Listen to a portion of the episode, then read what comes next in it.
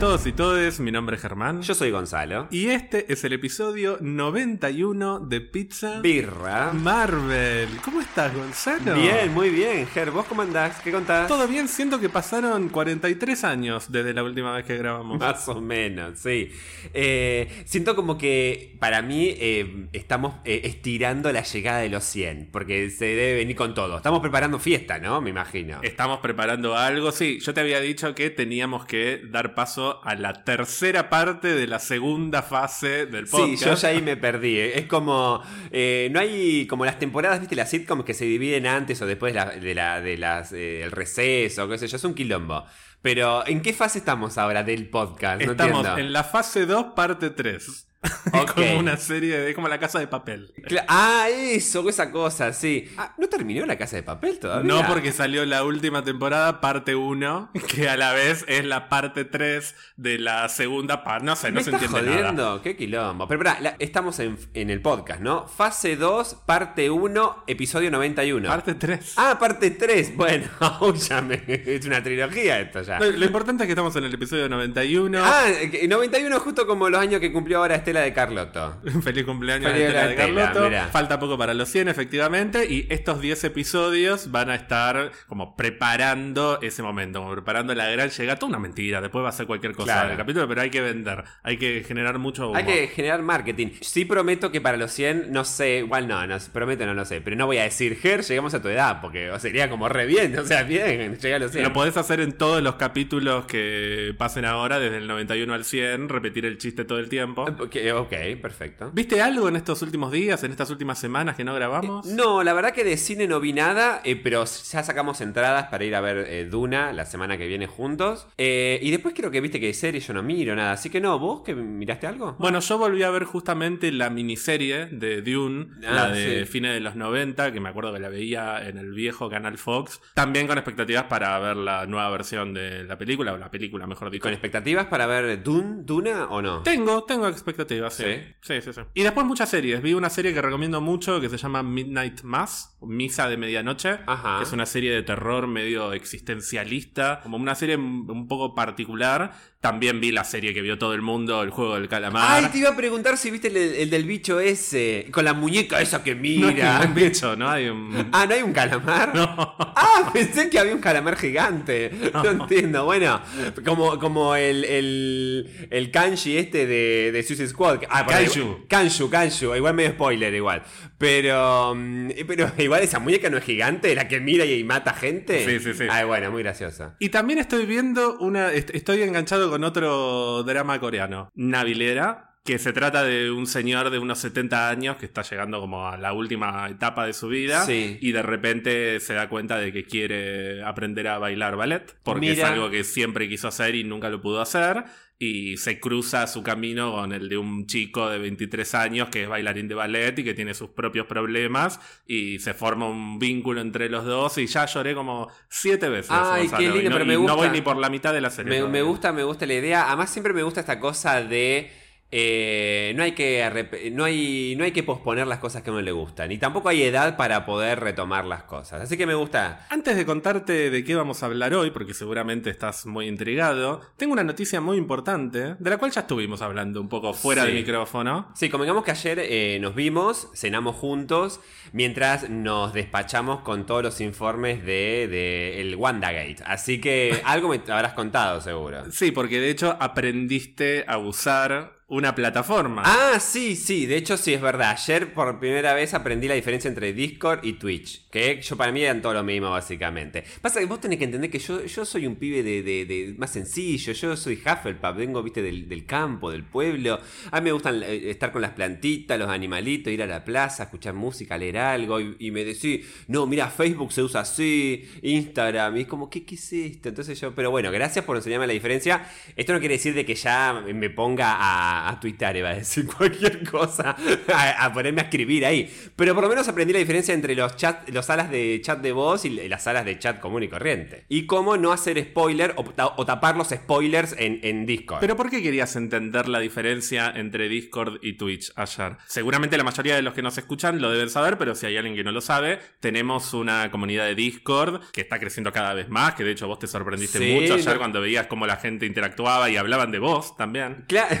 La gente, claro, decía, no, como decía Gonzalo. Y yo te pregunté, ¿qué, qué dije yo que había opinado en tal capítulo? No, en tal capítulo dijiste, vos te acordás más de lo que yo digo de lo que yo mismo. Pero esa comunidad va a crecer, y va Ah. a crecer cada vez más, me atrevo a decir, porque te cuento, Gonzalo, Sí. hacete el sorprendido, aunque ya lo sepas, Ajá. que dentro de apenitas unos días, o sea, no es muy para futuro esto, va a ser en estos días y ya se van a enterar. Sí. Pizza Birra Marvel Sí. también va a tener su canal de Twitch.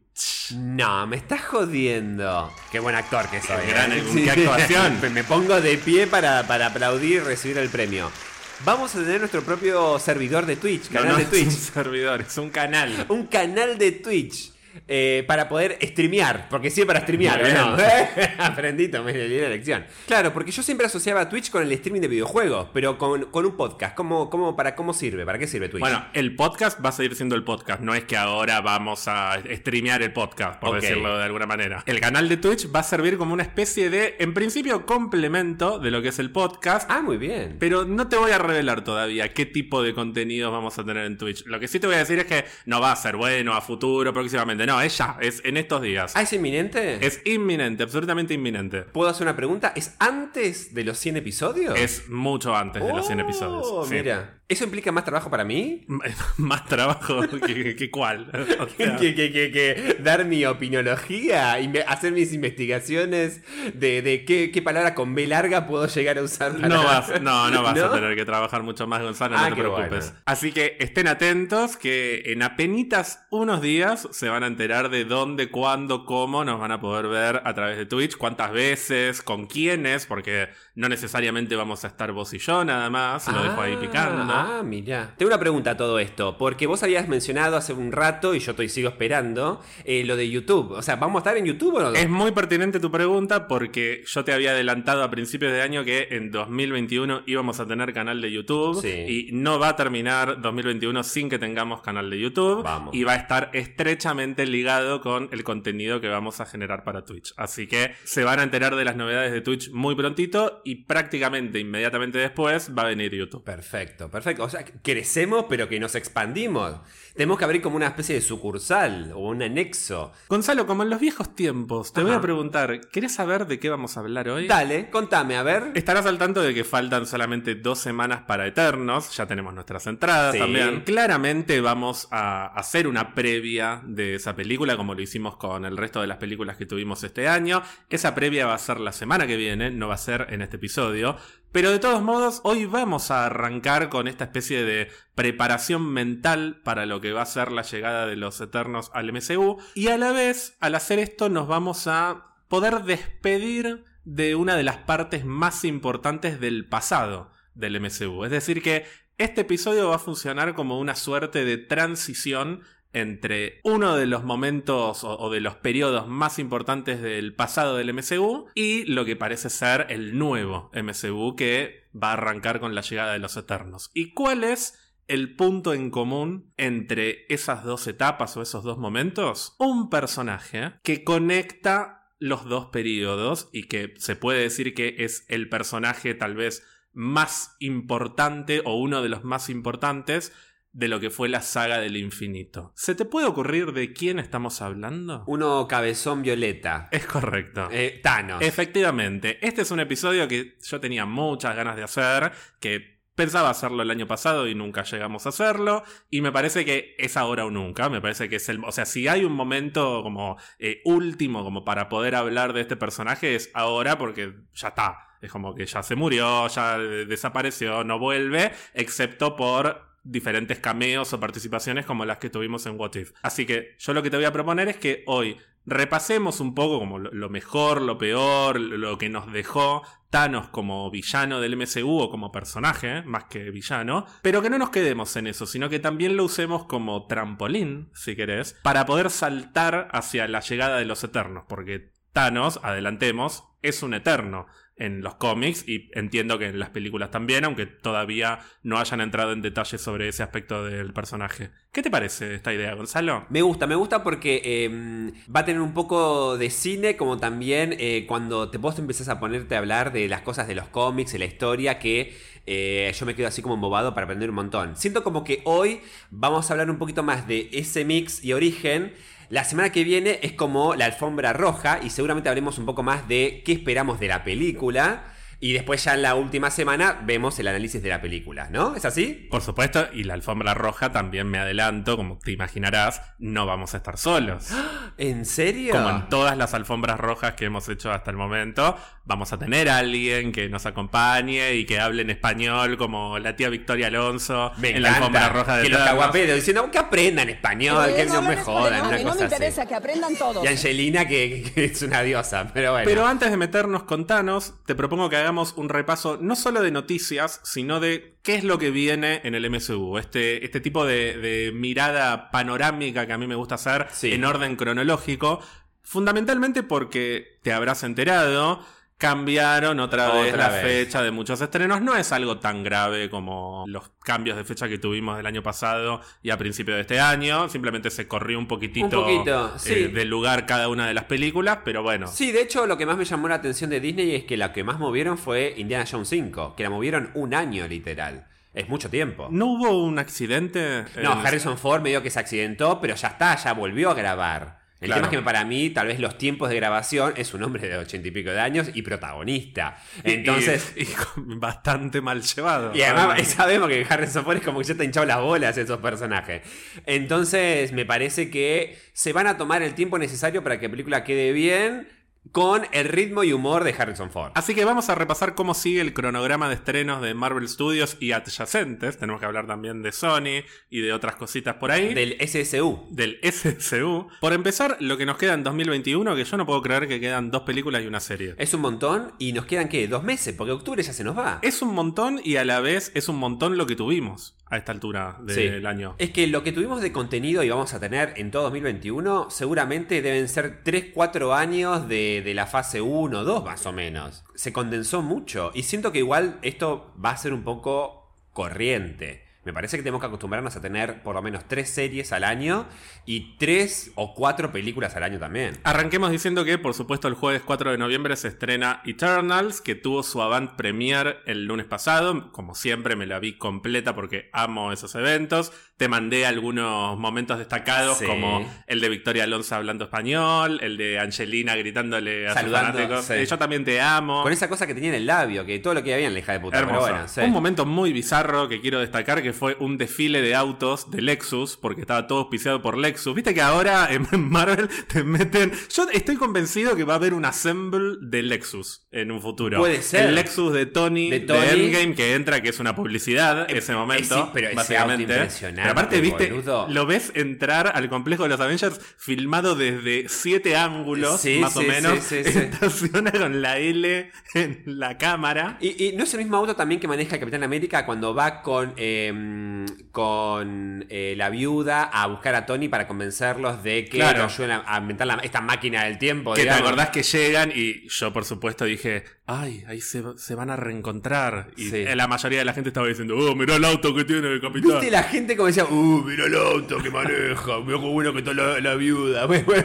pero sí. Pero tuvimos también el auto de Razor Fist en Shang-Chi, que protagonizaba los pósters, básicamente. Y en la alfombra roja tuvimos un desfile de 10 autos, cada uno luqueado con el estilo de uno de los eternos. Por ejemplo, Macari, que es la que corre rápido, la representaron con un Lexus, no sé qué poronga, que es muy rápido, ¿eh? y para eh, la velocidad de un eterno también la lleva eh, con el motor de 140 caballos. Impresionante. Y eso durante 15 minutos los autos desfilando por la alfombra roja. Sí, un poquito cringe, pero esto muy raro. Es todo muy capitalista todo. Pero pará, los colores también del auto cambiaban de acuerdo al personaje. Personaje. Sí, sí, sí, Ah, estaban bueno, todos recontratuneados. Estaban tan buenísimos los autos, pero duró como 10 minutos. Claro. Esa parte con los autos andando a 2 por hora y un pobre idiota diciendo, ah, claro, porque la fuerza de Tena se ve representada en las llantas del Lexus GS4. Ah, era así tan explícito y obvio, Todo, subrayadísimo. muy, muy, muy. Aparecerán, uno de esos autos tiene que aparecer, o por lo menos un, ¿cómo es la marca? Nex- Lexus, Lexus.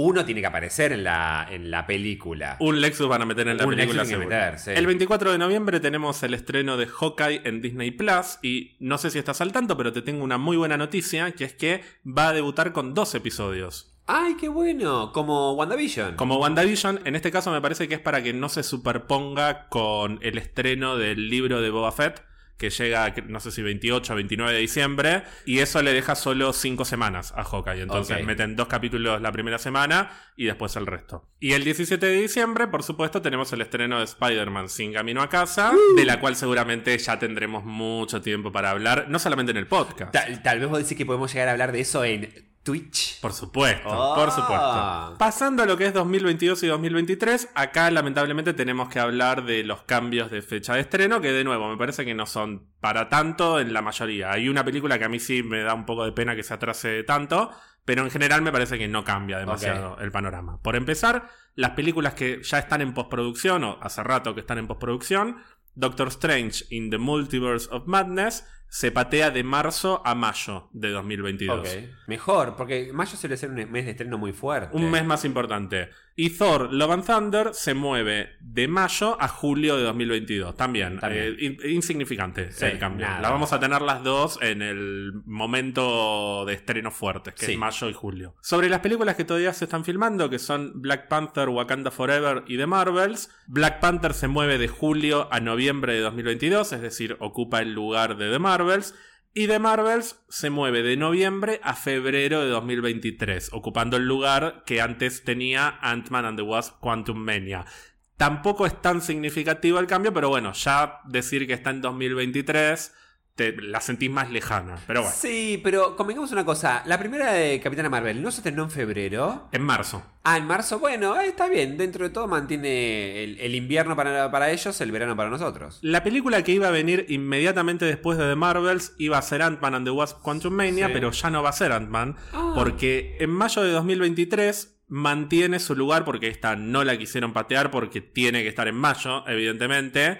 Guardianes de la Galaxia Volumen 3. Es la única película que no cambió su fecha de estreno porque evidentemente es la mega bomba que quieren estrenar en mayo, que es el mes de los estrenos. Es el mes de todas las Avengers. por Claro, ejemplo. tal cual. Y además es el cierre para mí de este grupo de, de guardianes. Así que sí, va a ser una bomba. Mencionemos también, aunque la noticia ya es un poco vieja, que se confirmó por fin, después de muchos años, la incorporación de un personaje muy, pero muy popular entre los lectores de los cómics, incluyéndome, porque a mí me gusta mucho este personaje. ¿Te gusta ese personaje? A mí me encanta Mira. Adam Warlock. Mira. Que, sí, porque yo de hecho cuando empecé a interiorizarme sobre los Guardianes de la Galaxia, Sí. el personaje que más me gustó fue Adam Warlock e inmediatamente después me leí toda la saga del infinito con Thanos y el guantelete de los 90 Sí, sí, sí. y Adam Warlock es el protagonista Sí, de esa es saga. Entonces es me, me- me gusta. Aparte tiene esa cosa como ese perfil de, de ser que en medio visión, ¿viste? Es una- que, sí, que no cual. es tan humano, pero a la vez reflexiona sobre la humanidad, de todas esas cosas cósmicas, eh, filosóficas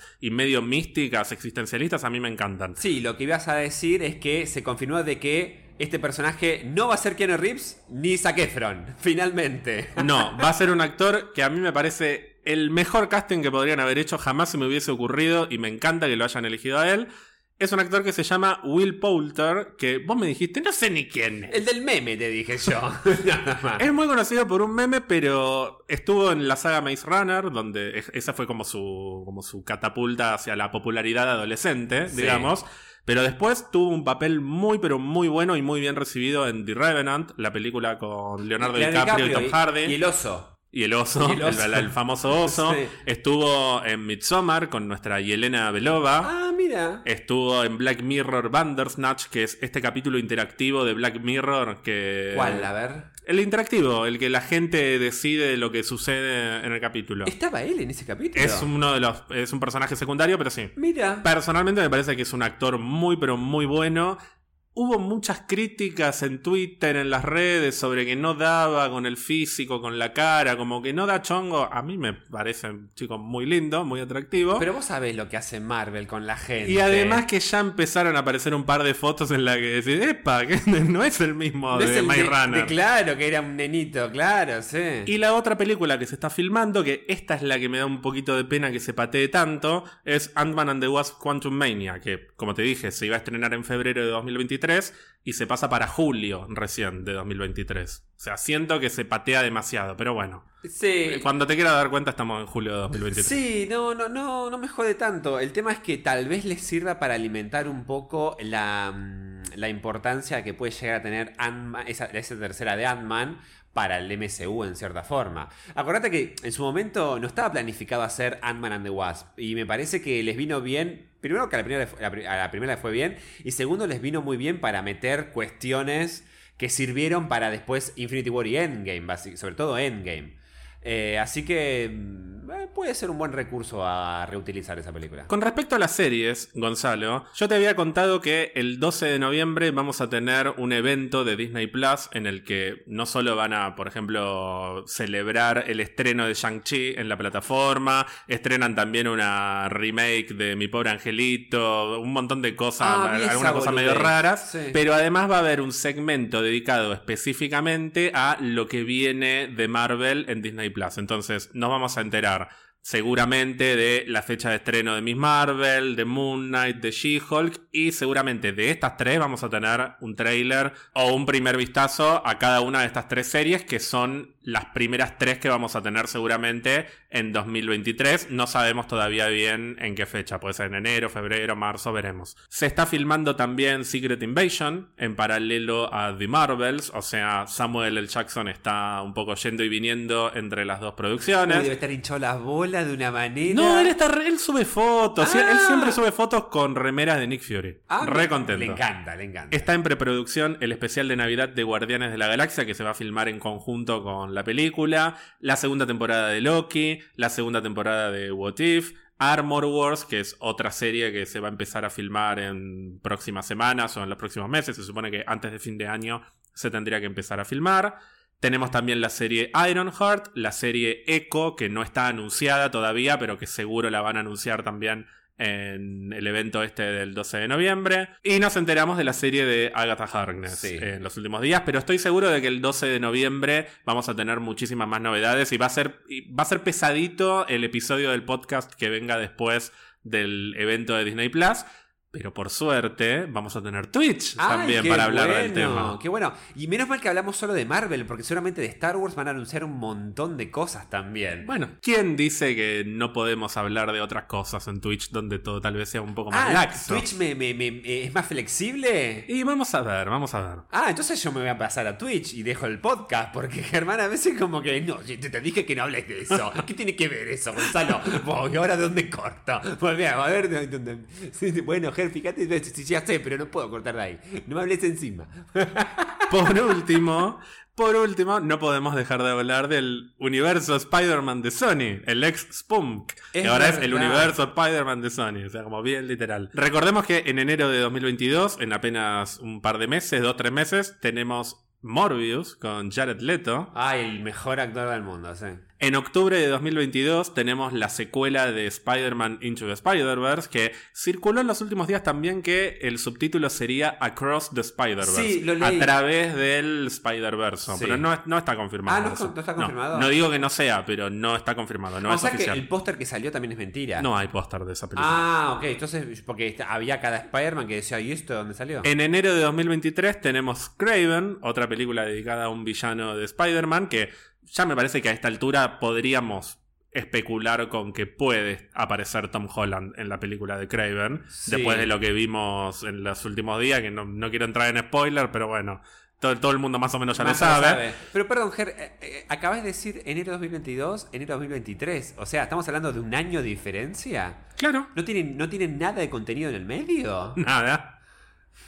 Pero, pero, ¿por qué no estrenan enero y agosto? Ponele. ¿Por qué enero y enero? No, pero porque pensá que Morbius es una película que se iba a estrenar hace mucho más tiempo. Ah. Es una película que ya está hecha. Craven no está ni, ni filmada. Ah, todavía. ok, ok. O sea, está, está en re, pre, pre, pre Claro, producción. durante la pandemia hubo un parate en el mundo de Sí, Sony. No sí, hicieron sí. más que tratar de terminar Venom. Claro, ok, ok. Pero es pertinente tu comentario, porque en 2023 parece que se ponen las pilas con Ah. sus proyectos en Sony, porque nos enteramos en los últimos días de que vamos a tener dos películas más ese año. Una en junio de 2023 y otra en octubre de 2023. Ok. Es decir que, en principio, en 2023 tendríamos tres películas del universo de Spider-Man de Sony. Es un vamos, sí, vamos a ver. Vamos a ver, porque no sé. No, no, nunca cumple con, con No, las películas la que anuncian. es, es, es para Yo denunciar. hasta que no lo vea no lo creo. No, pero es para denunciar a defensa del consumidor. Porque Sony me, me, me promete cosas que después no cumple. Una de esas películas para mí podría ser la película que nos enteramos el año pasado que iba a dirigir, que va a dirigir Olivia Wilde, que yo te conté que se especulaba y prácticamente seguro que sea Spider-Woman. Me habías dicho, sí. sí. La otra tal vez sea una tercera Venom, o sea, faltan dos años nada más, pero No, si pero- se organizan llegan. pero llegan, Tampoco es que... es- Tampoco hace falta tanta inspiración para Claro. esa película, pero bueno. Y además. y tal, vez ya, tal vez ya la tienen más o menos pensada. Claro, y además lo único que necesitan para esa película es Venom contra Tom Holland, básicamente. Esa pregunta te quiero hacer. ¿Se llamará Venom vs. Spider-Man? No, ¿La película? Venom vs. Spider-Man no. Porque ¿Querés apostar? no, que no. ¿Querés apostar? Che, pará, el título de Let Be Carnage tampoco es es menos obvio que lo que. Let there be Spider-Man. ¿Qué quiere que le Bueno, pongan? no, puede ser. Eh, eh, eating, eating Spiders, no sé. Para mí tiene que estar el título Spider-Man en la película. Si tuvimos, yo jamás hubiese imaginado que íbamos a tener una película llamada Batman vs Superman. Y existió. Para mí se va a llamar Venom vs Spider-Man. Algunos dicen Spider-Man vs Venom, pero para mí va a ser Venom vs Spider-Man. O sea, tipo Venom versus y gigante Spider-Man. Como el Civil War gigante de Capitán América. Claro. Pero para mí tendrían que, eh, que jugar o rescatar algún título en la cual en los cómics interactúen ellos dos. O si no, Spider-Venom. ¿Qué te parece? Que jueguen un poquito, no sé. Que Spider-Man vs Venom es como muy básico. Venom vs Spider-Man. Oh, bueno, pero encima te acordás que con Batman vs Superman pusieron el despertar, no, el amanecer de la justicia. A mí me hubiese re gustado que se llamara Dawn of Justice. Dawn of Justice. sí. Subtítulo Batman vs Superman. Me hubiese gustado más el Dawn of Justice como. Sí, es verdad. Así como la de Superman se llamó Man of Steel. Tal cual, es verdad, tal cual, sí, sí. Pero tenían que vender. ¿Te parece, Gonzalo, que ahora sí hablemos de nuestro titán loco favorito, del gigante violeta? Nuestro eterno titán loco. Es un, es un eterno nacido en titán. Es un- ahora te voy a contar bien la Bien, historia dale. en los cómics, por lo menos porque vamos a ver cómo lo resuelven después en las películas, pero te voy a contar cuáles son sus orígenes en los cómics. Perfecto. Lo primero que te quiero preguntar es, ¿cómo conociste a Thanos? Vos fuiste a ver Avengers, terminó la película y aparece Thanos, sonríe un Thanos medio raro, como medio, medio digital, Sí. sonríe a cámara y vos dijiste, ¿quién es ese? O dijiste, ah, sí, es Thanos. No, no, mi primer contacto fue con videojuegos. eh, Ah, ya lo conocías. Yo lo conocía, lo que pasa es que no lo reconocí cuando lo vi en la película porque había jugado, era muy de los 90 y Avengers 2002, así que me había reolvidado de Thanos. Después, obviamente, curioso, entré a decir, ah, es este, no se parece al del videojuego, pero bueno, era el mismo personaje. ¿Vos? Eh, Más o menos lo mismo. Yo la vi en tu casa, como ya. eh, Los, los que escucharon la fase 1 de Pizza Birra Marvel, que es como ya el, el público selecto de los orígenes del podcast, sabrán que yo la primera Avengers la vi en tu casa, Sí. no la vi en el cine. Y cuando termina la película y se da vuelta y sonríe, dije, ¿quién es ese? Y vos me dijiste, es uno de los villanos re eh, conocidos de Avengers, qué sé yo. Y ahí lo busqué y dije, ah, sí, yo a este lo tengo. Cuando vi lo de las gemas. Lo identifiqué. Claro. Porque me sonaba el tema del guantelete y la gema, pero nunca había leído De hecho, en nada. el videojuego, él tiene el guantelete. Bueno, de ahí viene. Entonces, lo tenía identificado por el guante con las gemas, pero no sabía la historia, no sabía qué hacía cada gema, no tenía la menor idea. Así que a partir de ahí fue un proceso de descubrimiento. O sea, lo que te dije hace un rato, empecé a leer cómics, leí muchos cómics de Guardianes de la Galaxia que me llevaron a Adam Warlock, y Adam Warlock me llevó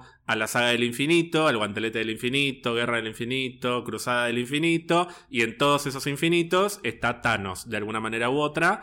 Y así lo terminé conociendo y dije, ah, este va a ser el enemigo al que van a tener que vencer en, no sé si en la próxima película, pero que claramente va a ser un, un, enemigo. Porque lo que te daba la pauta de que no lo ibas a ver en la próxima Avengers era el tema de las gemas. Uno tenía la impresión de que para el momento en que enfrentaran a Thanos, iban a tener que estar las seis gemas introducidas y cuando vimos Avengers no teníamos ni una introducidas. O sea, teníamos el tercer acto y el cetro, pero en ningún momento se mencionaban que eran gemas. Exacto. Recién se dice que son gemas del infinito en la escena postcréditos de la segunda Thor. Exacto. Cuando Sif y creo que es Volstagg el otro, Sí. le llevan el, el cofre con el éter Sí. al coleccionista y dice, ah, la primera gema del infinito. Y tú, Uh, la gema, la gema. Recién a partir de ahí te empezás a dar una, una idea de la magnitud de la amenaza de Thanos. Exacto. Porque sabes que cuando aparezca Thanos va a ser con las seis gemas y para romper absolutamente todo. Y eso te da una sensación de, de que es un enemigo que no va a ser igual al resto de los posibles enemigos que puedan enfrentar los Avengers. No, y el riesgo también era de que lo- cada vez lo inflaban más. Y decías, ¿estará a la altura el personaje para su gran momento de aparición en, en Infinity War? Porque convengamos que ni siquiera es el mismo Thanos que aparece hasta en, modo diseño, ni siquiera es el mismo Thanos que vimos en Guardianes la primera, que habla directamente con, eh, con Ronan. Eh, y ahí lo mata de un, de un, de un movimiento al viejo de- ese que lo- siempre era la mano derecha de que manejaba me parece yo creo que ese manejaba más que nada el ejército Chitauri me parece la boya era de Josh Brolin si no me equivoco En ese momento ya Josh Brolin le ponía. Y no sé si no ponía la cara también, pero. pero la, eh, era eh, digital, o sea, eh, a nivel diseño todavía le faltaba un poco de retoque para el Thanos que, al, Thanos, al Thanos que después conocimos en Infinity War y. Seguía teniendo el tono de violeta de la primera Avengers, que lo mantiene también en la postcréditos de Ultron. Exacto, tal cual. Y puede ser que no sea Josh Brolin poniendo su cuerpo, que esté ajustada la cara de Thanos a la cara de Josh Brolin, pero que sea digital. Me parece que, que fue así en esa película. no estoy seguro. Un, parecía más un personaje de una animación de un videojuego que después el Thanos que sentís que es más real. Sí. Y además es un violeta más oscuro. El de, el de que conocemos en Thanos, en, perdón, en Infinity War y Endgame. El otro era parecía un, un lila un poco más perdido. Y muy digital. Y muy mientras digital. que en Infinity War y Endgame está bien que, bueno, los efectos especiales avanzan y la calidad va creciendo, pero tiene hasta otra textura. Sí, tiene no otra lo textura. sentís tan digital. Sí. O, o no lo sentís Sentís digital. que lo podés tocar. Sí, es, es tocable, es tangible, básicamente. sí. Es tangible, tal cual. Ese es el tema con el, con el tema de la calidad de los efectos especiales. Y la duda siempre que, que surge también alrededor de Thanos. A mí siempre me, me dio mucha curiosidad el tema de cuando llegan todos a, o, o la mitad llega al planeta o la luna de Titán y está hecha mierda. Y a mí siempre me llamó mucho la atención cuando Peter, Peter Quill, o sea, Star-Lord dice, che, ¿qué carajo pasó en este planeta de que está desviado de- del eje de gravedad no sé cuánto? Algo catastrófico pasó que en cierta forma Thanos se lo cuenta mínimamente en esa charla que tiene con el Doctor Strange. Ahí nació su idea de decir, che, somos demasiados y los recursos no alcanzan. Y así se vino abajo Titán, mi planeta de origen. Entonces, de ahí germinó su idea para después hacerlo, replicar lo mismo en todo el universo. Ahí es cuando a mí me dan ganas de decir, che, qué, qué interesante sería conocer el pasado de este tipo, para cómo llegó a tener esa mentalidad tan retorcida. Hablemos, si querés, un poco de los orígenes del personaje en los cómics, como para poder llegar a eso que estás diciendo, para llegar a qué lo motivó a actuar como actúa en, primero en los cómics y después en las películas, que son dos caminos que tienen algunos puntos en común, pero que terminan siendo bastante diferentes. Por empezar, digamos que Thanos es un personaje creado por Jim Starlin, que es uno de los autores de cómics más importantes que hay y que se hizo muy conocido por darle forma a otros personajes, a muchos personajes cósmicos, sobre todo en la década de los 70. No solo a Thanos, sino también justamente a Adam Warlock, este personaje del que tanto estamos hablando, a Drax, a Gamora, a distintos personajes que tienen que ver con el costado cósmico de Marvel.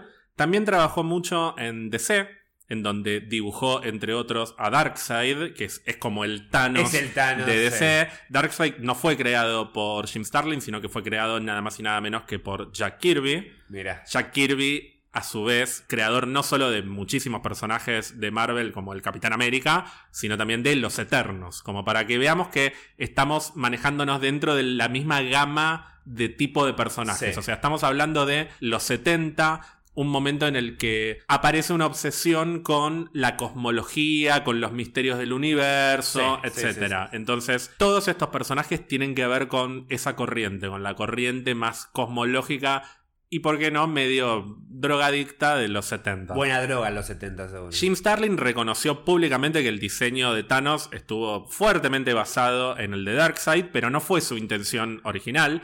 En realidad, él se quiso inspirar en los nuevos dioses de Jack Kirby, de DC, que los nuevos dioses de Jack Kirby son algo así como los eternos de Marvel, pero en DC. Vos lo mencionaste en un momento, cuando hablamos, no me acuerdo de qué. De los hablando. Eternos, justamente. Ah, cuando hablamos de los Eternos, que me acuerdo que eh, se había ido, generó, que no le había ido muy bien con estos nuevos dioses, me parece, a Jack Kirby. No, le fue bien porque abrió una puerta gigantesca porque ahí viene Darkseid, vienen Sí. un millón de personajes que después son importantísimos para DC, pero en un principio empieza siendo algo medio de nicho. De hecho, si vos te remitís a Eternos, por ejemplo, los primeros cómics de Eternos, el primer año, ponele, de Eternos, es un cómic independiente del mundo de Marvel. No transcurre explícitamente en el mismo mundo en el que está Spider-Man y demás. Porque si no, ya en el primer número hubiesen metido a Spider-Man como lo hacían con todos los cómics para empezar a vender. Y acá tardaron bastante en conectarlo con el resto del mundo de Marvel. Lo metieron a Hulk recién creo que en el número 11, 12, más o menos.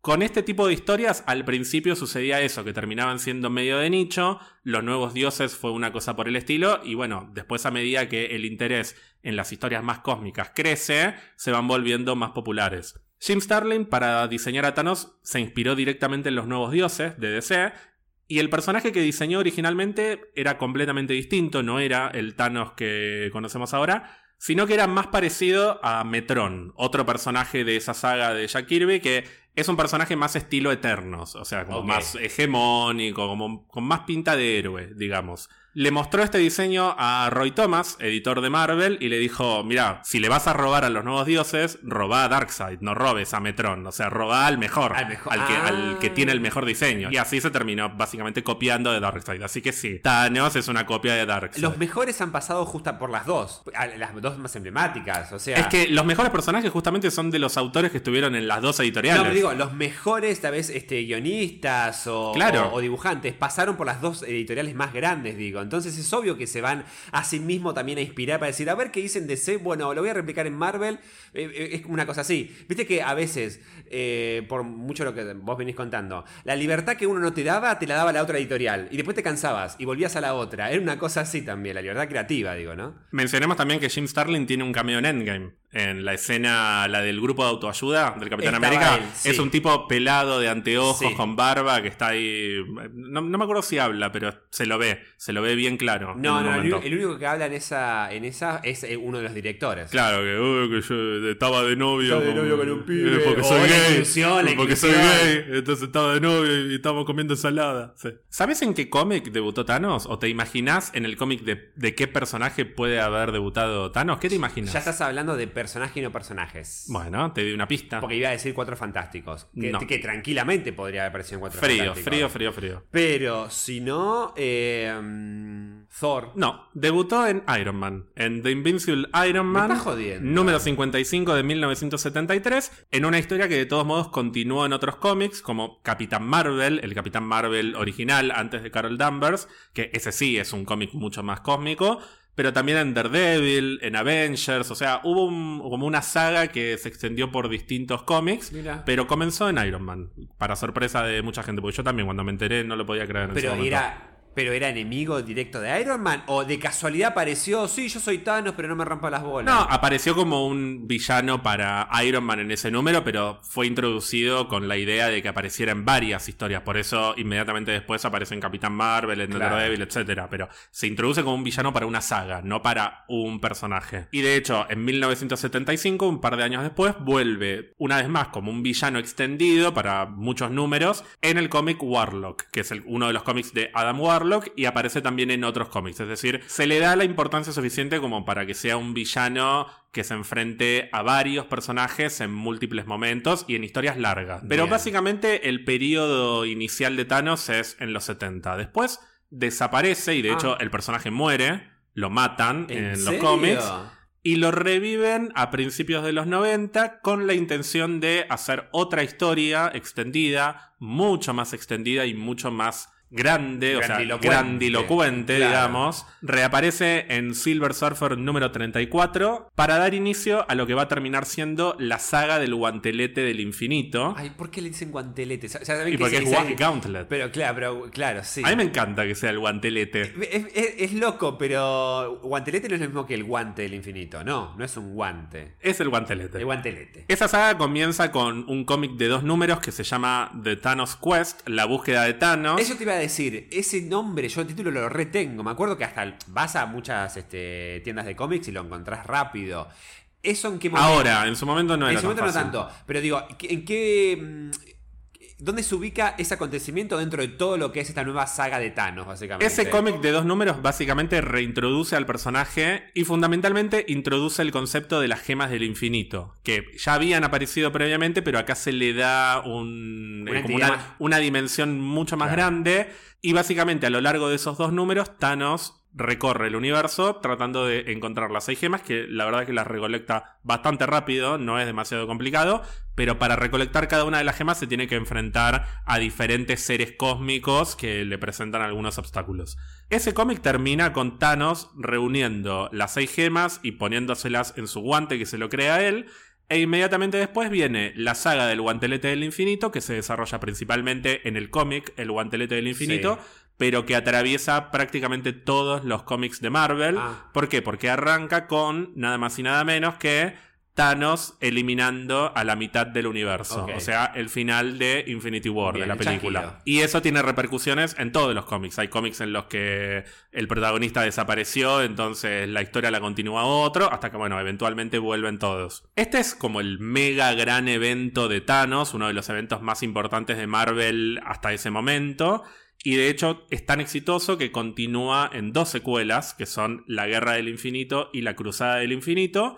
Pero ahí ya Thanos no es el personaje central, sino que el que atraviesa las tres historias termina siendo Adam Warlock, más que Thanos. Pero no deja de ser Thanos uno de los enemigos más peligrosos, no solo de los Vengadores, sino de todo el universo de Marvel, gracias a estas historias. Y a la vez un personaje complejo, con múltiples dimensiones, porque si bien arranca eliminando a la mitad del universo y no parece ser demasiado profundo el personaje, él tiene una transformación a lo largo de los números, de hecho en algún momento se pone del lado de los héroes para detener algo que él hizo, es decir, le dan ciertas dimensiones y de hecho el cómic del guantelete del infinito termina con un Thanos medio retirado en algo muy parecido a lo que es el Thanos del final de Infinity War, en su granja, aislado del universo. Sí, sí, Tiene como algunos, algunos momentos de soledad y de introspección que antes el personaje no tenía. Antes el personaje era un villano que quiere ser el más poderoso del universo y punto. El que vos me regalaste, porque ahora estoy mareado. Es ese. Es ese, el que está todo el tiempo queriendo eh, complacer a la muerte. Exacto. Y que Adam Warlock es como el héroe que genera la estrategia para poder eh, robarle el guantelete a Thanos. Junto con Silver Surfer Silver y Doctor Surfer. Strange. De Sí. hecho, también comienza el cómic con Silver Surfer estrellándose en el Sanctum Sanctorum. Claro. De la misma manera que Hulk lo hace, o Bruce Banner, en la película. Claro, avisando de que es lo que ha pasado, qué sé yo. Y- y, dice, Thanos está viniendo. Thanos is coming, sí, es verdad, tenés razón. Eh, otro personaje que, bueno, que ya vamos a hablar en algún momento, sobre todo cuando hablemos de Cuatro Fantásticos, qué sé yo. Pero Silver digo, Surfer. Ay, Silver- mirá cuando tengamos especial Silver Surfer. Pero digo, eh, ¿cuándo va a haber alguna noticia de. Se podría estar casteando. Paciencia. Paciencia. Porque Gonzalo. es un personaje demasiado importante en los cómics de Marvel. Bueno, y a partir de ahí, Thanos va a aparecer en múltiples historias, o sea, va a volver muchas veces. Te puedo decir algunas, algunas destacadas. Decime. Por empezar, tiene un cómic propio que se llama Thanos, de 2004, que tiene 12 números. Está el evento Annihilation, de 2006 a 2007, Sí. en el que también ocupa un papel muy importante y que atraviesa a los Guardianes de la Galaxia y a otros personajes cósmicos, como Nova, por ejemplo. Mira. Hay un evento de 2010 que se llama The Thanos Imperative, la imperativa de Thanos. Ah. Y después hay un cómic que a mí me parece uno de los mejores cómics de Thanos, o de los cómics que tratan sobre Thanos, que se lo recomiendo a absolutamente todo el mundo, de la misma manera que recomiendo el de los 90 de la búsqueda de Thanos y el guantelete del infinito, Sí. que es como el, el ABC de Thanos. Bueno, en 2013 sacaron un cómic sobre los orígenes de Thanos, llamado, el, el título es muy eh, 2000oso, Thanos Rising, o sea, Thanos asciende. Claro. Pará, perdón. eh, spoiler, ese es el que muestran el nacimiento que Ese es, es muy el que muestran- pero tiene unos ojos gigantes que, que la madre lo quiere matar. Ese es el que muestran el nacimiento de Thanos y te cuentan su infancia y su adolescencia y cómo se fue convirtiendo en el personaje que después conocimos, pero le agregan además otras capas u otras dimensiones que no tenía el personaje antes y que para mí lo vuelven mil veces más interesante. Así como la búsqueda de Thanos funcionó como un preludio para el guantelete del infinito, este cómic funciona como un preludio para el evento de 2013 que se llama Infinity, que de nuevo, pensemos que Avengers se estrenó en 2012, ya se estaba pensando en un futuro enfrentamiento con Thanos en las películas, entonces en Marvel Comics tratan de alimentar a aquellos personajes que pueden ser importantes para el futuro de las películas, así pueden vender más, básicamente. Exacto. Entonces, 2012, 2013, 2014 le dan con todo a Thanos para que se instale en los cerebros de niños, adolescentes y adultos Sí, sí, y que sí. cuando llegue el momento de Infinity War todo el mundo la quiera ver. Y lo Eh, reconozca. Exacto, por eso en 2013 sacan este evento Infinity, que es el evento que introduce a la Orden Negra, Mira. a Próxima Midnight, Corvus Glaive, Ebony Maw y Cool Obsidian Perdón, y una ¿no- más. ¿No existían antes? Son introducidos para ese evento. Ah, pensé que existían antes, pero más dispersos. No, y ahora no, no. los hicieron como la Orden Negra de Thanos.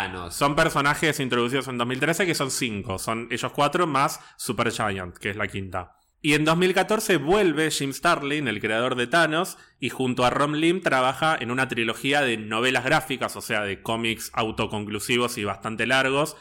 Thanos de Infinity Revelation, de Infinity Relativity, de Infinity Finale What? y además de Infinity Entity. O sea, sacan todo lo que pueden sacar, hay de todo para leer. Tenían luz verde para hacer todo lo que quisieran. todo lo que quieras hacer de Thanos, hacelo porque hay que vender, vender al personaje para que se instale como el enemigo a vencer en Infinity War y Endgame. Obviamente también aparece Thanos vs Hulk, tenés de todo. En 2017 recibió otro cómic propio de 11 números, de nuevo, como preparándonos para la llegada de Infinity War. Y este año salió un cómic de Eternos que reintroduce a los personajes al universo de Marvel más ajustados a lo que es el diseño de los personajes en las películas. Y en el número uno ya al final aparece Thanos, obviamente, porque Claro. hay que instalar la conexión entre Thanos y los Eternos, que por ahí es algo que no está tan instalado en el público común y corriente o no necesariamente en todos los lectores de cómics, entonces tratan de acentuarlo como lo estamos haciendo nosotros hoy, básicamente. Exactamente. ¿Te parece que repasemos un poco la biografía de Thanos así entendemos cuál es esta relación o esta conexión entre Thanos y los Eternos? Sería repasar un poco, ver la. ¿Cómo se llama? El- el- la línea biológica, ¿no? ¿Qué sería? Este. El, el árbol genealógico. Ahí está. Exactamente, y para ver el árbol genealógico nos tenemos que remitir a millones de años al pasado. Oh. Tenemos que hablar de los celestiales, estos seres cósmicos que existen desde los inicios del universo y que en los cómics visitaron la Tierra hace millones de años y manipularon la evolución genética para poder crear tres especies a partir del Homo sapiens, los humanos, los eternos y los desviantes. Subrayo esto de en los cómics, porque en la película va, no va a ser tan así, me Ah, parece. ¿no? ¿Crees que Y no? por como lo están vendiendo los trailers, me parece que no. Pero en los cómics, estas tres especies son el resultado de los experimentos de los celestiales sobre los Homo sapiens y son especies primas, por decirlo de alguna Sí. manera. Recordemos que los eternos son básicamente como las versiones mejoradas de los humanos que viven miles de miles de miles de años, que tienen poderes de todo tipo, son como los seres perfectos, Sí. entre comillas, a los que los humanos terminaron viendo como dioses a lo largo de los siglos y de los milenios. Mientras que los desviantes son los experimentos fallidos, son como las versiones feas, Claro, monstruosas, Como los demonios, los monstruos, una cosa así. que se convirtieron en la base para los mitos sobre el diablo, Exacto. todo tipo de, Sí, de sí, sí, monstruo o criatura legendaria que amenaza a la humanidad. Hace muchos miles de años hubo una guerra civil entre dos facciones de Eternos lideradas por dos hermanos que se llaman o se llamaban Cronos y Uranos.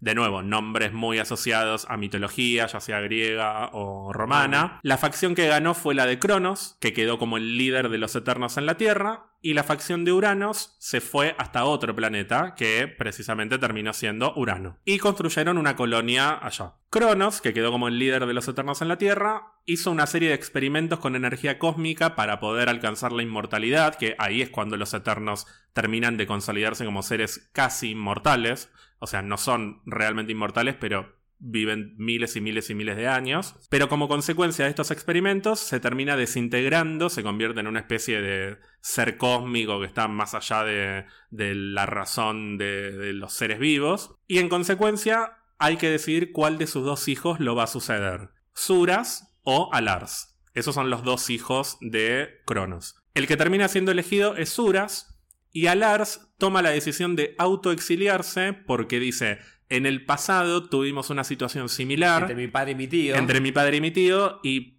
tengo miedo de que vuelva a pasar lo mismo. O sea, acepto que Suras haya sido elegido como el líder de los Eternos, pero no confío en mí mismo. Entonces prefiero irme para evitar kilómetros. Y se va a Titán. Exactamente, se va a Titán, que es uno de los satélites de Saturno, el más grande. Cuando llega a Titán, descubre los restos de una guerra que tiene que ver precisamente con la facción de Uranos, o sea, de su tío, Mira. que se fue hace miles de años, y la única sobreviviente de esa guerra es una mujer, una eterna de esa facción, de la facción de Uranos, que se llama Suizan. Alars se enamora de Suizan, forman una pareja y se ocupan de liderar una nueva generación de eternos, de, como de repopular Titán. Claro, y más pacíficos, ponele. Más ponele que más pacíficos. Y junto con esos nuevos eternos vienen sus dos hijos, de los cuales el primero es justamente Thanos. En el cómic Thanos Rising, que es el que decíamos recién, vemos el momento en el que nace el primogénito de Alars y Suizan,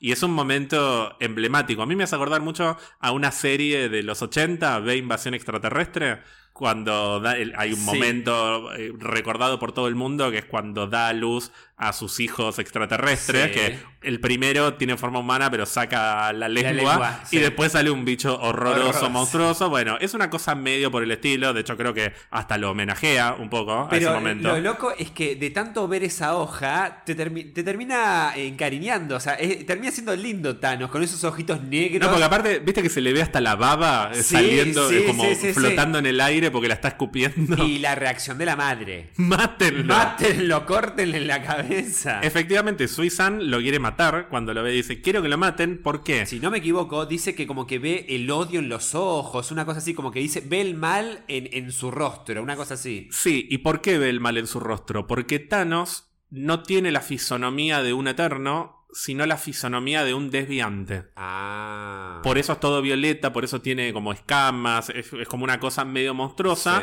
como lo son los desviantes, que son, de nuevo, una especie que está, aunque sea muy lejanamente, emparentada con los eternos, y le tocó, pobrecito, a Thanos nacer con ese gen. Claro. Entonces, esta es una de las cosas que introduce este cómic que está bueno, como desde el minuto en el que nace, Thanos está estigmatizado por cómo se ve, y eso termina dándole cierta mm, forma a su personalidad que después va a tener otro tipo de consecuencias. Parecido un poco también a cómo fue criado Loki con Thor, ¿no? También el, hijo eh, real consentido con el adoptado pobre que lo dejan de lado. Más encima sabiendo de que el hermano de Thanos era, no me acuerdo, Eros era, no me acuerdo. Bueno, el hermano más joven de Thanos, que es el que viene después, es todo lo contrario a Thanos, se llama Eros, nuevamente jugando con el Eros y el Thanatos, conceptos de la psicología, pero originados también en la mitología griega. amor y muerte sería. Exactamente, así. como Thanos sería la muerte, Eros es el amor. Y de hecho, la pulsión de vida y pulsión de muerte, como haría el psicoanálisis. Y de hecho, Eros es todo lo contrario, porque es el, chongo mega hegemónico, es súper mujeriego. De hecho, es un poco es un personaje un poco polémico,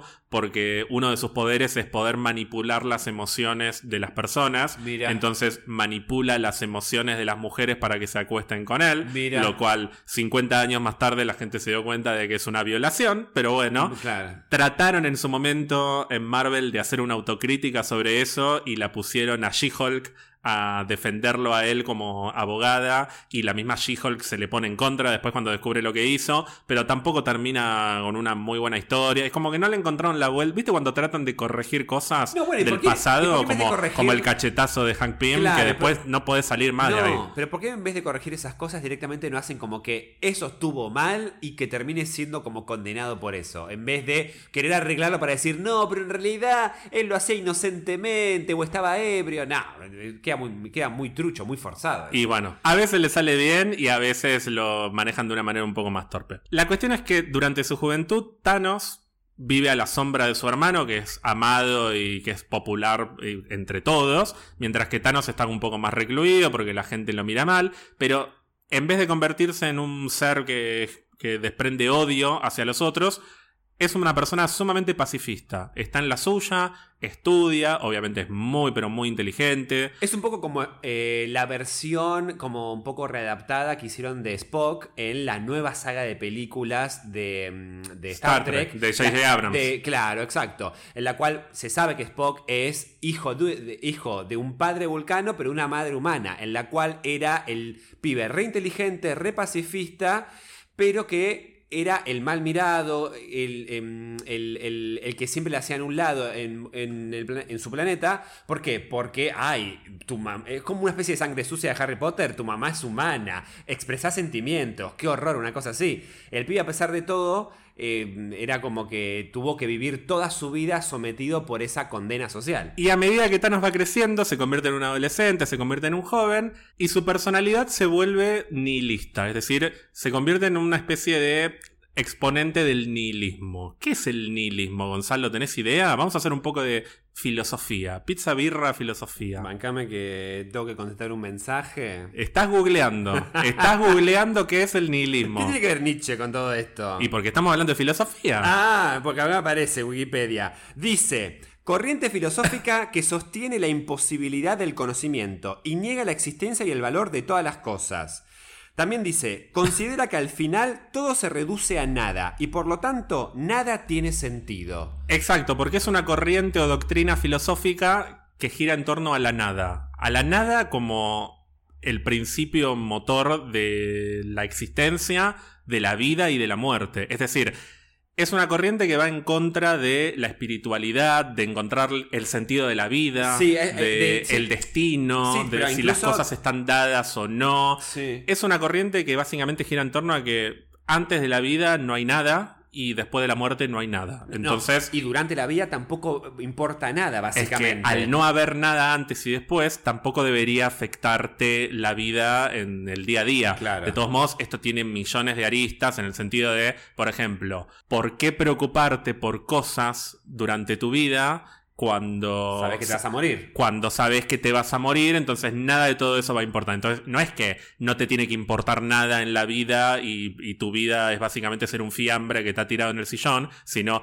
hacer lo que se te cante el culo y divertite y pasala bien, porque después cuando te mueras no hay un cielo al que puedas ir. No hay un sentido de la vida que te lleve a cumplir con tal o cual objetivo impuesto, sino que vos tenés que ser lo que seas o lo que quieras ser. Eso es una como un punto o un costado del nihilismo. Hay otros costados que son más depre y que son más nada tiene sentido y, no tiene sentido que haga nada. Entonces... Claro, porque lo que habla, bueno, lo que leí acá es no solo eh, cuestiona de que la religión, o sea, claramente niega todo lo que es el trasfondo espiritual, religioso, qué sé yo, sino que también también refuta todo lo que es el conocimiento, la ciencia, como diciendo, eso no importa nada, no explica nada porque no importa nada. Digo que más allá de que uno puede asociarlo más a cuestiones como, no sé, más de, pero qué sé yo, siento como que va por todo. Por eso nada importa. Depende de la perspectiva, depende del enfoque que se le dé, pero básicamente el nihilismo gira en torno a la nada y está todo el tiempo de una manera u otra la muerte. La muerte como el momento en el que se constituye la nada, digamos, porque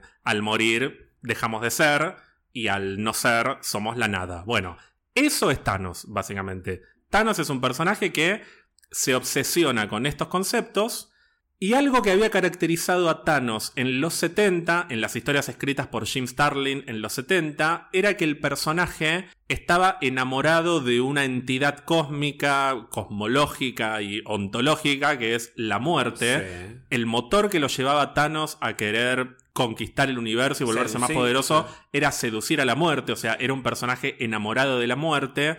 Y en este cómic que recuentan sus orígenes, le dan este costado filosófico para que entiendas cómo es que el personaje se obsesiona con la muerte, como concepto primero. Eventualmente en este cómic vemos que el joven Thanos conoce una mujer que lo seduce y que tiempo después se va a revelar que es la muerte, y esa mujer es la que lo termina manipulando para que ceda ante algunos pensamientos oscuros que tiene en su cabeza y que reprime, y que gracias a la motivación de la muerte termina llevándolo a convertirse en un genocida.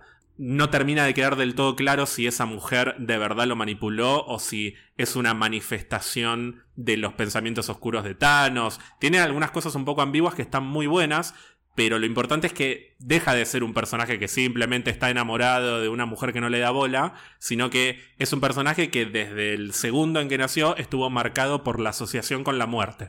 Primero porque la madre lo quiso matar y después porque no le encontraba sentido a nada de lo que transcurría alrededor de, de su ser y lo único que lo terminaba obsesionando era la idea de la nada y de la muerte. Es que sentía justamente una desconexión con todo. Y yo creo que también seguramente manipulado, pero también impulsado por su propia experiencia. Digo, ¿qué tiene? No tiene nada, porque ya desde el momento cero eh, le desearon la muerte, su propia madre. Entonces, a lo que es, si nada importa, entonces cualquier acción que yo haga para intervenir, tampoco va a importar. Por eso también está esta clara decisión y obstinada de eliminar a la mitad del universo. Digo, él no lo sentía como realmente, uy, no, no, nunca dudó de su objetivo, porque sentía, bueno, no es nada, ¿qué se pierde?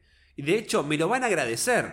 Porque miren lo que hago por ustedes. A mí no me importa nada. Y encima lo hago por. Porque él estaba convencido de que no solo lo hacía por él, sino por un universo que iba a despertar en un amanecer agradecido, qué sé yo. Sí, ahí estás hablando del de la película, igual. Está bien, pero está un poco vinculado. Si bien la película no entra en detalles sobre estos aspectos del personaje, si tratás de aplicar todo lo que te estoy contando al Thanos de las películas, encaja.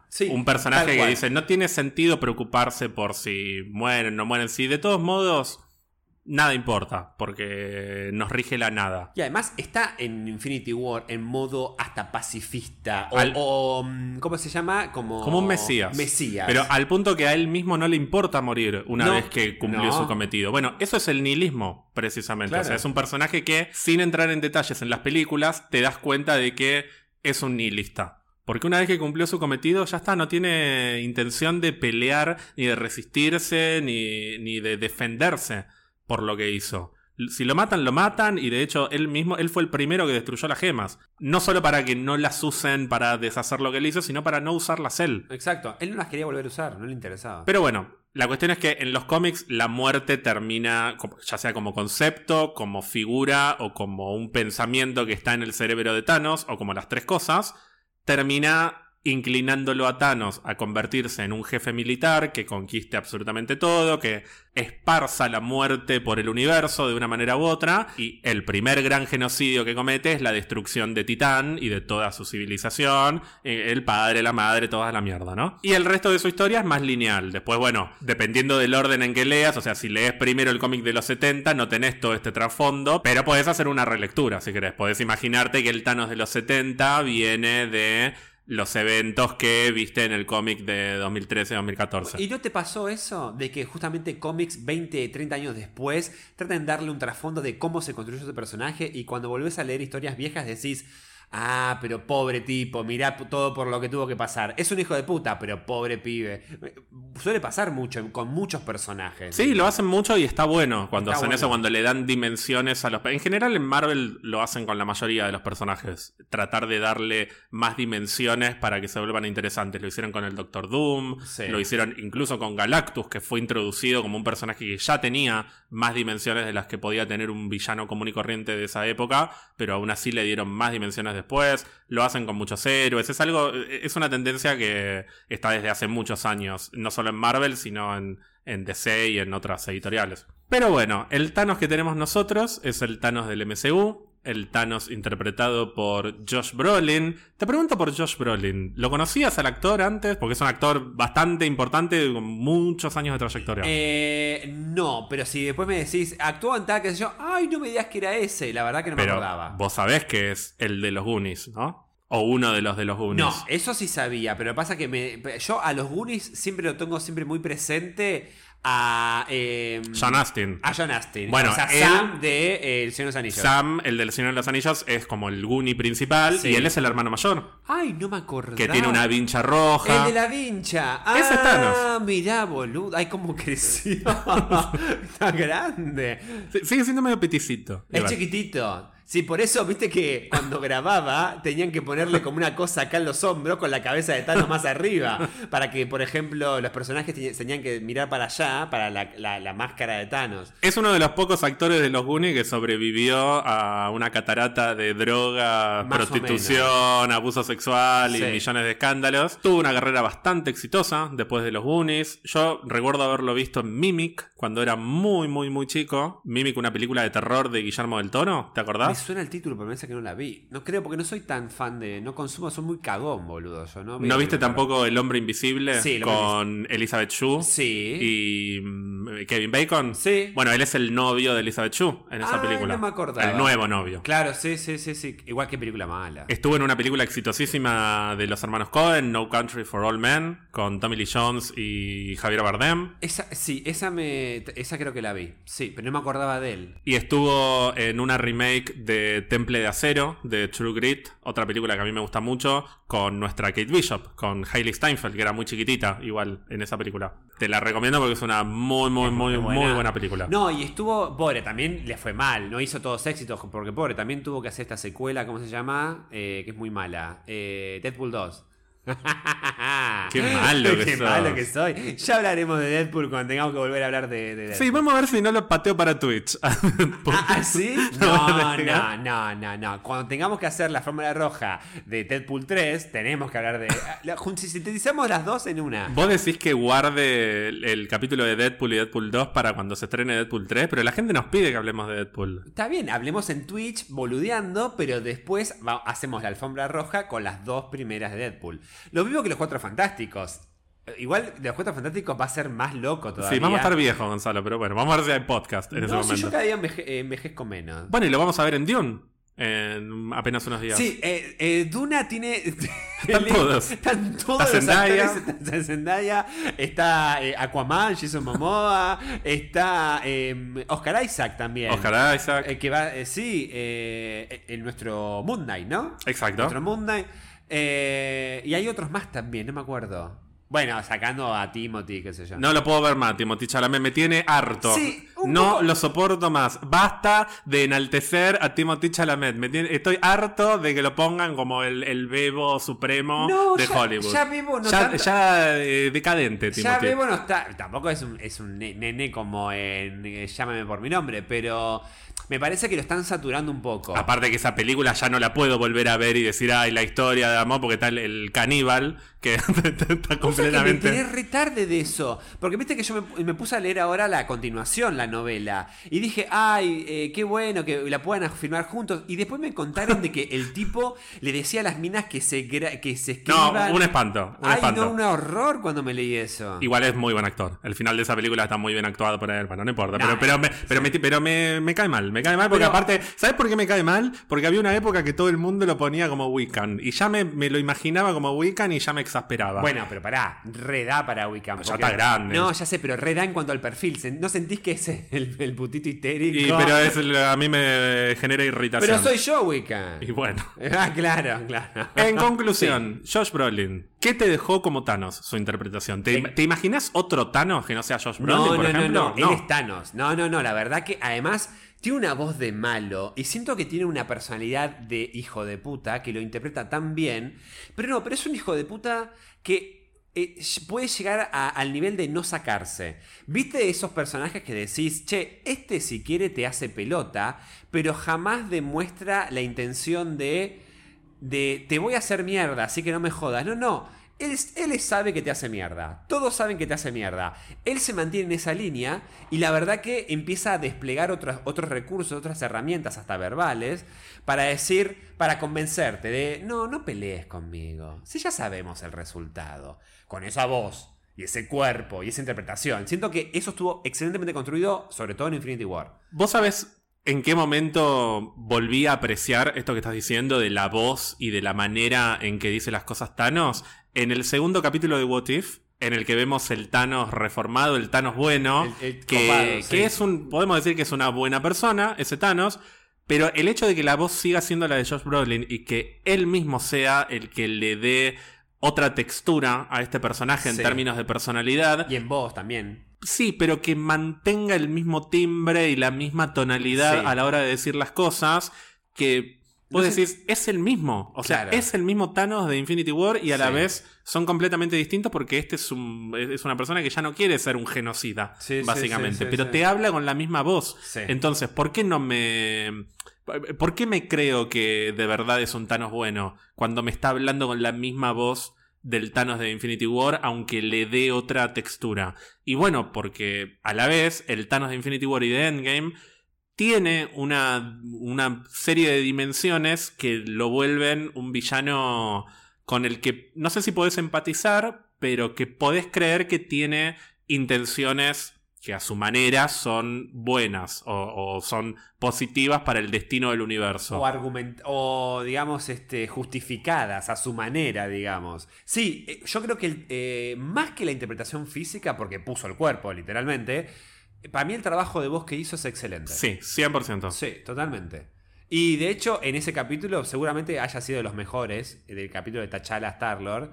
Para mí fue, seguramente hizo muy bien su papel. Hemos hablado mucho de Thanos, tuvimos hace millones de años un capítulo de villanos, el capítulo 7 de Pizza Birra Marvel, en el que hablamos de Thanos al final. Es más, hasta nos invitó, nos invitaron, creo que en Discord o Twitch, me acuerdo, a hablar de villanos. No, nos invitaron en podcast cinematográfico de Marvel para hacer un ranking de villanos y hablamos también de, de Thanos con ellos. Eso. Tuvimos nuestras retrospectivas de Infinity War y Endgame, que fueron tres capítulos en total. Hablamos Sí. muchísimo del personaje, así Sí. que no sé si tiene sentido ponernos a explorar en detalle su relación con Gamora, su relación con Nebula. Como que ya, ya está. Eh, Lo que decíamos al principio, ya hay que darle un cierre como villano a Thanos y me parece que ya un poco lo venimos haciendo a lo largo de lo que llevamos de podcast.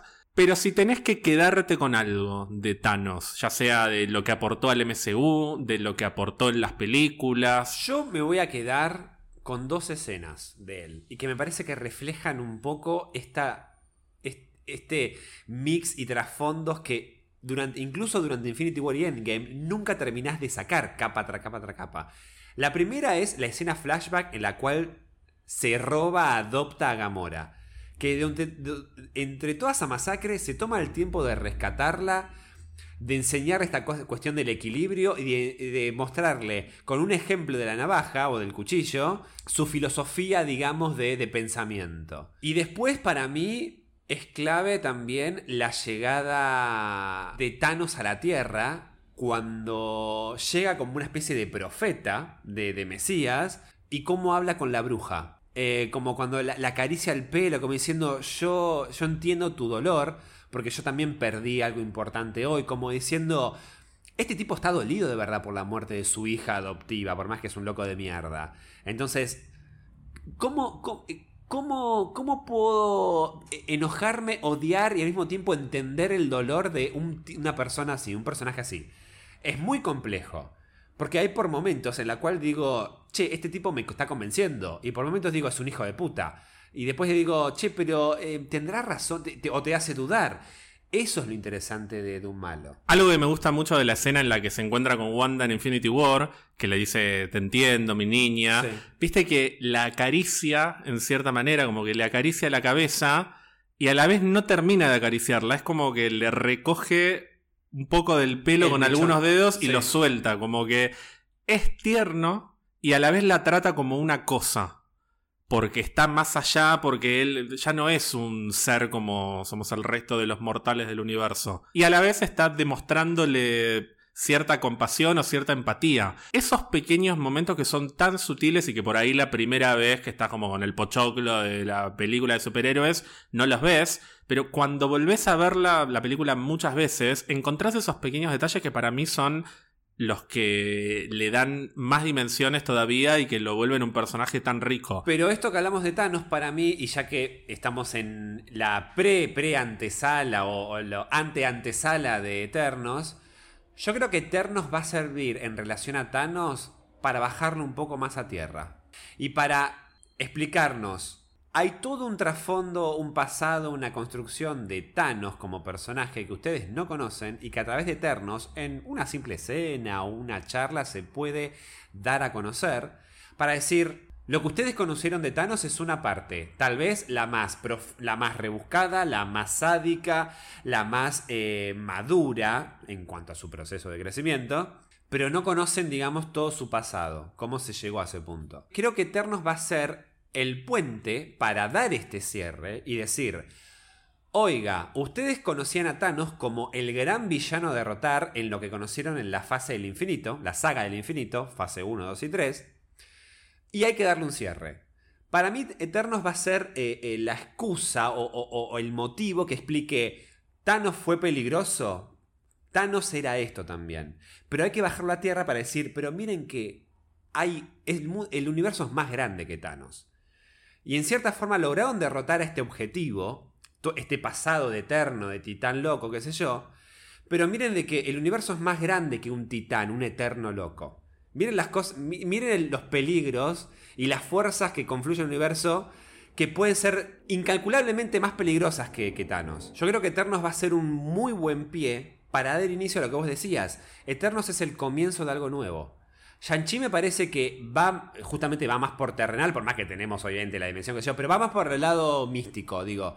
Pero me parece que Eternos es la puerta de entrada al mundo gigante que le espera al MCU, que es lo cosmológico. Al universo. Al universo. Porque Guardianes de la Galaxia es galaxia. Exacto. Y hay millones de galaxias y el universo es millones de veces más grande de lo que conocemos hasta ahora. El tema es que Eternos al mismo tiempo les va a servir narrativamente a los que construyen el MCU para decir, che, ¿cómo podemos empezar a presentar un peligro mayor si venimos de Thanos, que parece que era lo peor que te puede tocar? Bueno, me parece que Eternos va a ser un buen eh, motivo para explicar todo bien con Thanos, era un titán loco, tenía el poder de un eterno, logró conseguir las seis gemas que vienen desde eh, eh, el universo antes de que se crea tu universo, o sea, todo eso.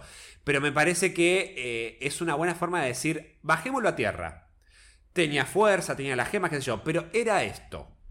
Miren que no es nada en comparación de lo que se puede llegar a venir. Me parece que va por ese lado Eternos, es una buena oportunidad. Sí, porque de hecho Eternos está protagonizada no por uno, ni dos, ni tres, sino por diez personajes que podemos asumir que tienen más o menos el mismo nivel de poder que Thanos. Un Thanos sin gemas, obviamente, pero el Thanos que conocimos al principio de Infinity War, que lo caga a trompadas a Hulk. Bueno, los 10 Eternos que vamos a conocer ahora tienen más o menos ese nivel de poder.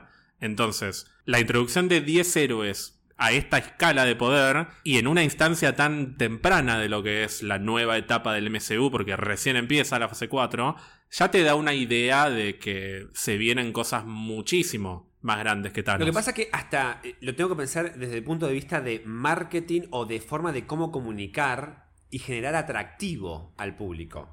Porque vos ya vendiste perfectamente, sobre todo en la fase 3, una historia que cerró perfectamente con Infinity War y Endgame. Entonces, ¿cómo podés volver a recapturar por más que puede ser mm, fácil, pero digo, ¿cómo puedes volver a seducir a público para que digan, che, sigan viniendo a nuestras películas?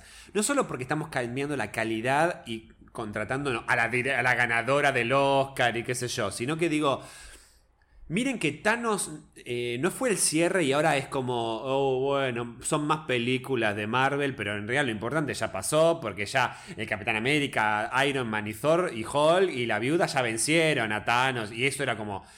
Eh, y abandonan. Y van a ir a ver solo si hay un Avengers. O van a ir a ver solo si está Doctor... O Spider-Man, obviamente. ¿Cómo puedes volver a seducir a un público que puede estar un poco esquivo a decir eterno, ¿qué me importa? Yo siento como que tienen que empezar a generar esta cosa de Thanos, la verdad, fue un peligro, pero miren que, miren lo que puede llegar a venir. Para mí lo tienen que bajar, tienen que, eh, no forzadamente, pero digo, siento que tienen que bajar más a tierra y asentar la idea de que Thanos era un tipo poderoso, bastante como longevo, con, y con una mentalidad retorcida, pero que tuvo la, la, la, capacidad de decir, che, con las seis gemas puedo hacer mierda todo. Perfecto. No hay más gemas. Thanos hubiese sido seguramente derrotado por varios personajes, pero eso ya pasó. Ahora, miren que lo que viene ahora puede llegar a ser a escalas inimaginables en comparación de Thanos. ¿Qué te imaginas que podría venir o qué te gustaría que venga que sea superador a Thanos? Es decir, ¿cómo se sigue después de Thanos? A ver, puede haber una especie de, de assemble de los celestiales.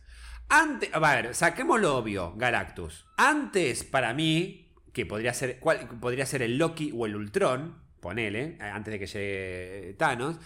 Y podría ser una especie de reunión de celestiales que quieren hacer mierda el sistema solar o la galaxia, o el universo, ponele. Y Kang, ponele, que podría llegar a ser como una especie de villano, pero yo creo que Kang no va no, Kang para mí no va a ser villano de Avengers. Yo estoy pensando en villanos de Avengers. Motivos que justifiquen de que todo este revuelo de personajes, que vamos a tener personajes por 3, por 4 en la cantidad que tuvimos, que justifique que se reúnan. La verdad que a mí Kang no siento que justifique que se reúnan. Sí, yo sí. ¿Sí? Yo sí, re. Siento que Kang es lo más cercano a un próximo Thanos, pero no va a llegar a tener la importancia que tuvo Thanos. Va, va- va a ser como un Ultron mejor desarrollado, me parece. Pero vos decís que, eh, vos decís que en orden de, de, de peligro. Vos decís que Kang tendría que aparecer primero como apareció Loki en Avengers y después tendría que aparecer eh, algo eh, más antes de que llegue Galactus. ¿O recién los Avengers para vos se van a juntar contra Galactus? No, no lo sé. No lo sé, pero creo que Kang no va a ser un villano fácil de vencer. Creo que va a requerir mucha coordinación y hasta coordinación multiversal. No eh, un, un grupito de héroes. Porque Kang es un villano que ya lo hemos hablado hace varias semanas, pero por como lo introdujeron en Loki, ¿cómo podés vencerlo cuando no tiene un origen Kang? Es un personaje que permanentemente va a estar viniendo de múltiples líneas temporales y siempre va a haber otro Kang y otra versión de Kang. O sea, ¿cómo cortás de raíz a Kang? No me parece que sea un villano simple de vencer y va a requerir más de un personaje o de un grupo de personajes.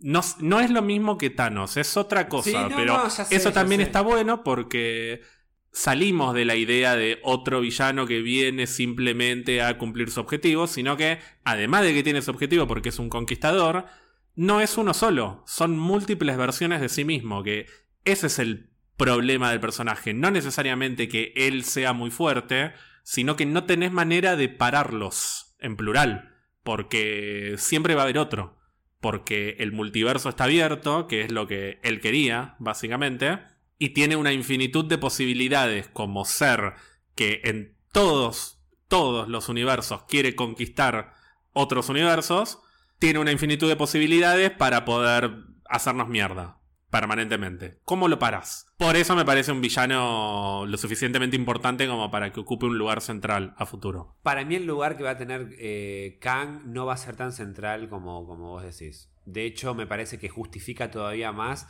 la idea de introducirlo, tener más tiempo para introducirlo y por eso patean Ant-Man and the Wasp. Para mí, Kang se resuelve en Ant-Man. Bueno, podemos empezar a apostar. Tendríamos que hacer como una planilla de apuestas a largo plazo. Primero para ver si, quién tiene razón y quién no. Y segundo para mantener coherencia. Porque, Porque- yo por ahí sí, dentro claro, de sí. dos meses digo lo contrario a lo que acabo de decir. Y después me la hago del que tenía razón y me contradigo. Pero no está mal cambiar de pensamiento. Sí, pero lo que está mal es creer que siempre tuve la razón. Y no ser Ah, autocrítico. Pero ese sos vos siempre. Bueno, veo que eh, acabo de decir que está mal no ser autocrítico. Ah, Muy bien. Ay, me pisé el palito. Sos malo, querés que pise el palito. Y yo lo Y porque pisé. te manipulo, yo soy la muerte, Gonzalo. Claro, y yo soy un simple Hufflepuff. Un bebé horroroso que hay que. ¡Mátenlo! Claro. No estaría mal empezar a jugar con esto de qué esperamos de la fase 4 y a ver si vamos cambiando de idea. Pero ojo, porque además para mí ve- venís como re embalado con un pensamiento y una película o una serie te, te da vuelta y decís, no, la verdad que tiro abajo mi teoría y para mí voy por otra. Y Eso es lo divertido de Marvel, que a medida que vienen las películas te cambia el status quo. Sí, la verdad que sí, pero la verdad que mm, trato de pensar qué otros villanos puede haber antes de Galactus. Eh, Te juro que ese es mi gran tema en la cabeza cuando hablamos de todo esto. Galactus no tiene que ser el próximo villano de, la de Avengers. Yo entiendo de que, viste que Kevin Feige dijo, no, queremos hacer un Avengers cuando llegue el momento necesario, qué sé yo. Bueno, sí, bien.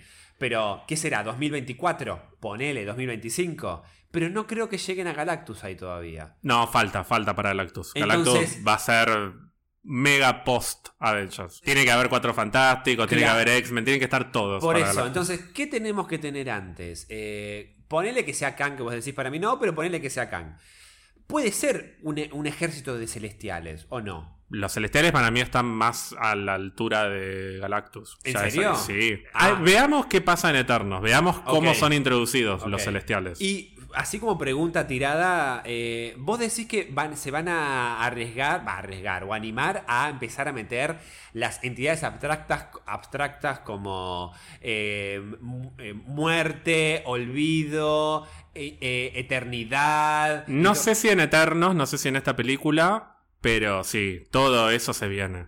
Se Sí. viene Adam Warlock, se viene toda la parte cósmica que a mí más me gusta y que me entusiasma mucho, así que sí, eso de alguna manera u otra va a llegar. O sea, vamos a tener justamente una confluencia de contenido entre lo fumado del multiverso, de lo, de lo místico, y lo fumado del de, de- de lo cósmico. A mí me llama mucho, me- vuelve loco el tema del multiverso, pero me llama muchísimo más la expansión de lo cósmico. De lo cósmico. Todo lo, no solo lo cósmico, sino lo ontológico, filosófico, Es más existencial. filosófico, claro. Todo eso a mí me vuelve loco. El tribunal viviente que Claro. juzga, todas esas cosas completamente delirantes, a mí me encantan. Por eso me entusiasma la introducción de Adam Warlock, me entusiasma la introducción de los celestiales en Eternos, me entusiasma que quieran no solo quedarse en la galaxia, que la galaxia no dejan de ser más versiones de seres como los terrestres, pero que por ahí tienen tentáculos, ponele. Mientras que si salís de la galaxia y te vas a otras galaxias y te vas a los confines del universo, que de todos modos es infinito, ¿qué podés encontrar ahí? No tenés idea de qué es lo que puede haber a miles de miles Claro. de miles de millones de años. Lo es como el, el océano, ¿viste? Que siempre se dice que como que el 90% de lo que está en el océano no sabemos qué es porque no está explorado. Y sí, porque está. sí, sí, Es sí. lo que pasa con el universo, los misterios del universo, que viajar por la galaxia no me parece tan misterioso, porque ya está, bueno, van en una nave de un planeta a otro. No, o de última, ya vimos Star Wars. ¿Qué es eso? Es que. es- Exacto. o sea, la idea, tu idea es ir más allá de Star Wars. Es ir a explorar el universo como. Prometeo. Como exacto. Sí. Ay, sí. Eso es la- esas son las historias que a mí más me vuelven loco. ¿Por Sí. qué bardean tanto Prometeo si para mí la, la- la filosofía, la esencia de esa película me encanta, que es ser exploradores del universo? Vamos a fundar una especie de club de defensores de Prometeo porque a mí también me gusta mucho. No deja de tener sus problemas, como que por ejemplo Charlize Theron se le está viniendo una columna encima y corre en línea recta En de lugar de correr hacia la izquierda, pero bueno, no importa. No, Hay que ver qué haría uno si se le está viniendo encima una columna mientras te quieren No comer sabes. monstruos. Ojo, tal vez fue idea de Charlize Theron que diciendo, ay no, yo me iría corriendo en línea recta y pasó eso. O como que los, o como que el tipo que, es eh, geo no sé cuánto se pierde, o el biólogo le tiene miedo a un ser vivo. Bueno, una cosa así. Pero defensores de Prometeo, pero no de Alien Covenant, me parece. No, eso ya es otra Covenant cosa. es Completamente una porquería. distinta. Pero bueno, sí. Volvamos a Marvel. Quiero que Eternos empiece a meterse con eso, con los orígenes del universo, con los misterios del universo. Estoy 99% seguro de que lo va a hacer porque es un poco la premisa de la película. Y al margen de lo que nos pueda ofrecer Eternos como película, que de eso vamos a hablar con lujo de detalles la semana que viene, quiero que nos abra la puerta a ese costado, que en realidad más que un costado es un universo gigantesco, imposible de terminar de explorar. Sí. Como este podcast, que es infinito. Es infinito y se sigue expandiendo, por eso ahora vamos a tener Twitch, Gonzalo. Y YouTube. Y YouTube, por ah, supuesto. sí. Y mi Instagram. ¿Cuál es tu Instagram, Gonzalo? Si la gente te quiere seguir. Ay, qué bien, qué buen pie que te di, ¿viste? Eh, me pueden seguir, escribir o pedir, ay, por favor, Gon, eh, quiero verte en Twitch así, mandar fotos por Discord, que eh, la gente me pide, va, re que no, nunca leí nada, pero no importa. Me pueden seguir en arroba qué lindo verte, verte con B de beligerante, porque hoy me dijiste, Gonzalo, sos muy beligerante. Sí, porque, vos viniste. Ah, porque ahora eh, eh, estabas malo. Hoy llegué mal, llegué rayado, eh, porque no me quieren hacer los. No, no quieren dividir, compartir los, los, los quehaceres domésticos. Entonces yo, yo dije, voy a volver y no, no voy a hablar nada, me voy a hacer el callado, el enojado. Y vos me dijiste, Gonzalo, eso es ser beligerante. ¿Qué carajo es eso? Beligerante con B, que como que y- y yo incito a la guerra. Claro, que, que no, no busques la guerra, ¿no? No busques lo belicoso. Pero, pero yo soy Thanos. Y bueno, y yo soy la muerte. Y te manipulo, pero te manipulo para el O bien. no, la muerte o vos sos Angelina. Vos querés ser Angelina. Yo quiero ser Angelina. Angelina. Me muero de ganas de hablar de Angelina la semana que viene. Vamos a hablar, vamos a hablar. A vos, Ger, ¿cómo te pueden seguir o contactar? A mí me pueden seguir en Instagram en arroba mystical, en Twitter en arroba mystical-bajo. Pueden seguir a Pizza Birra Marvel en Instagram y Twitter. Y si no tienen Instagram y Twitter, nos pueden mandar un mail a pizzabirramarvel arroba gmail.com. Y recuerden, ay, me encanta como decís Gmail, Gmail. Gmail, Gmail. Y recuerden suscribirse a Spotify o a la plataforma que utilicen para no perderse ninguno de nuestros episodios. Se me está patinando un poco la R por el vino. El vino. bueno. No está picado como el otro Ay, que tomamos por Dios, anoche. qué horror que- el vino de ayer, pero Sí. eh, eh, seguramente lo dejaron bajo el sol ese vino, boludo. Igual eh, la pasamos bien,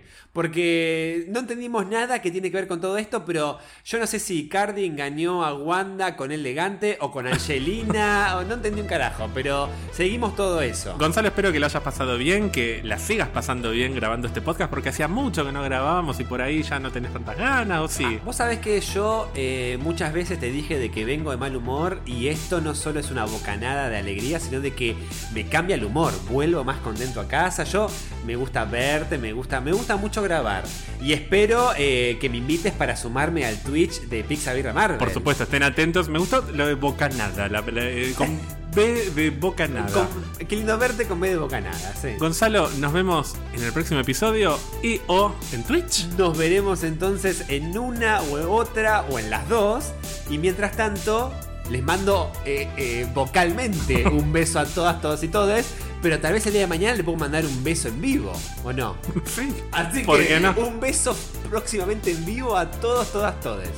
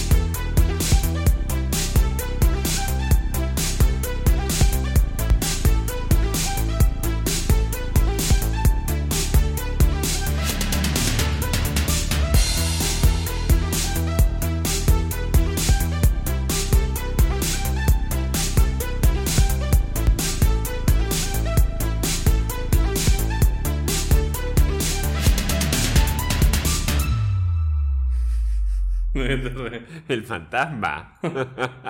Hola, Ger. ¿Qué- ¿Cómo te cagaste, boludo? Pero ¿cómo vas a dejar la puerta abierta?